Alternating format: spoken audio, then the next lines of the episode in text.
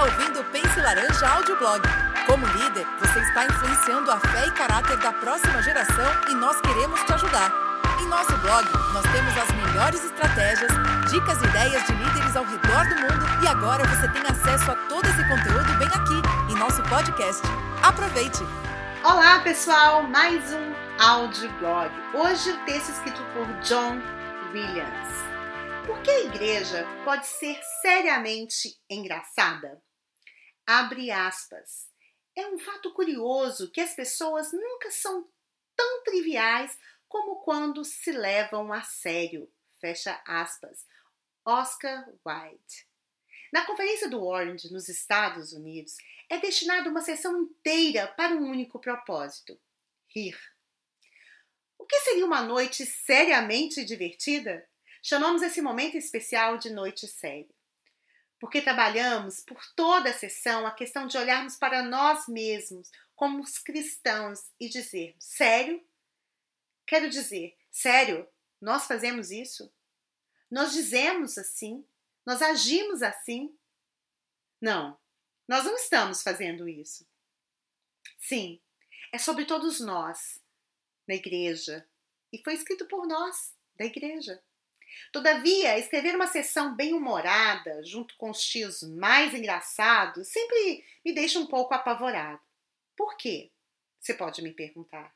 Bem, aqui está a minha resposta. Mas, por favor, não fique bravo, certo? Você promete? Beleza. Estou aceitando sua palavra de que você não ficará bravo, então vamos lá.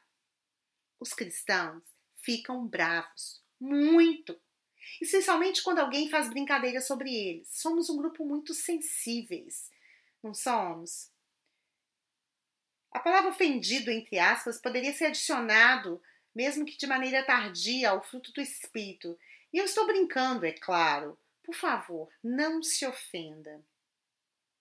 Então, devido à sensibilidade dos cristãos, quando dedicamos uma noite inteira brincando de algumas das declarações, ações e práticas mais engraçadas com os cristãos, eu fico um pouco nervosa. Porque, meus irmãos e minhas irmãs, cristãos são assim, tão sérios sobre tudo. Possivelmente, alguns de vocês, ao lerem isso, dirão: absolutamente estamos falando sério.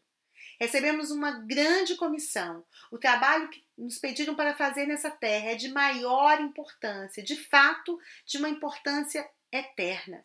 E eu concordo com você. Ouça, eu entendo e eu concordo totalmente. É por isso que precisamos aliviar seriamente. Precisamos rir mais. Creio com todo o meu coração que, para mostrar ao mundo um Salvador que ama as pessoas, precisamos estar dispostos a apontar a razão pelo qual precisamos dele.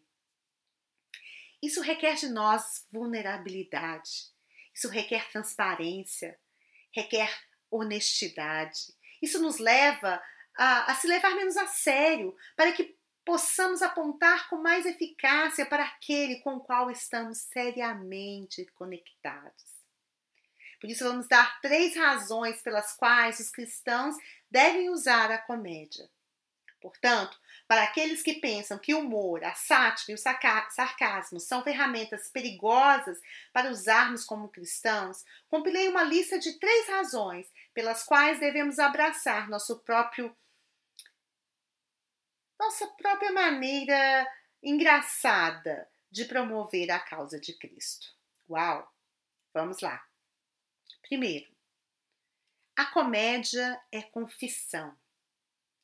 Nós realmente precisamos fazer um trabalho melhor, confessando uns aos outros a respeito das nossas próprias más escolhas e nossos erros.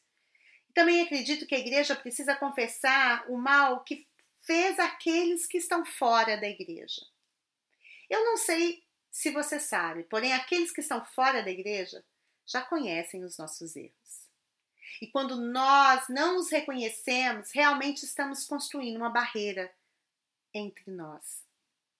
Segundo lugar, a comédia é empatia. Se queremos que as pessoas cheguem até nós e se abram para tratar suas mágoas, suas dores, seus fracassos, com a confiança de que nós, como igreja, estaremos lá para eles de braços abertos, a comédia é uma maneira surpreendente de mostrarmos o quanto nos importamos. Comédia e humor direcionam um olhar gentil para um coração que contém mágoas, como acontece com todos nós.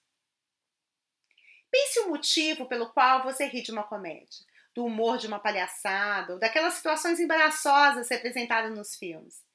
É por você sentir o que a outra pessoa está passando, contudo com um alívio e ao mesmo tempo felicidade por não ser a pessoa que está passando por aquilo. Quando rimos juntos da dor de outra pessoa, é um indicador de que estamos todos conscientes de nossa própria dor. De alguma forma, estamos rindo da nossa própria fragilidade como seres humanos. Pode parecer contraintuitivo, mas é uma das melhores maneiras de darmos as boas-vindas a outras pessoas, de nos conectarmos com outras pessoas e de, nos, de criarmos um ponto de partida comum para todos, independente de onde eles estejam na vida. Terceiro, as pessoas se lembram de comédia. Não conheço você, mas lembro mais de coisas engraçadas do que de coisas profundas e sérias. O problema é que pensamos que o engraçado e o profundo e sério são incompatíveis. Eu sou acusado disso o tempo todo quando se trata dos produtos para ensinar as crianças com as quais eu trabalho. As pessoas me dizem que é muito bobo ou que não aprofundamos o suficiente, mas eu simplesmente acho que eles estão errados. Desculpe-me, mas eu acho. Além disso, como você prefere que crianças e adultos se lembrem da mensagem do Evangelho, com lembranças de estarem rindo e alegres ou lembranças de estarem silenciosos, sérios e sombrios? Hum, eu sei qual você escolheria. Esteja disposto a rir. Assim, se você vier para a conferência do Orange dos Estados Unidos, faça-nos um favor. Apareça de coração aberto com vontade de rir de si mesmo.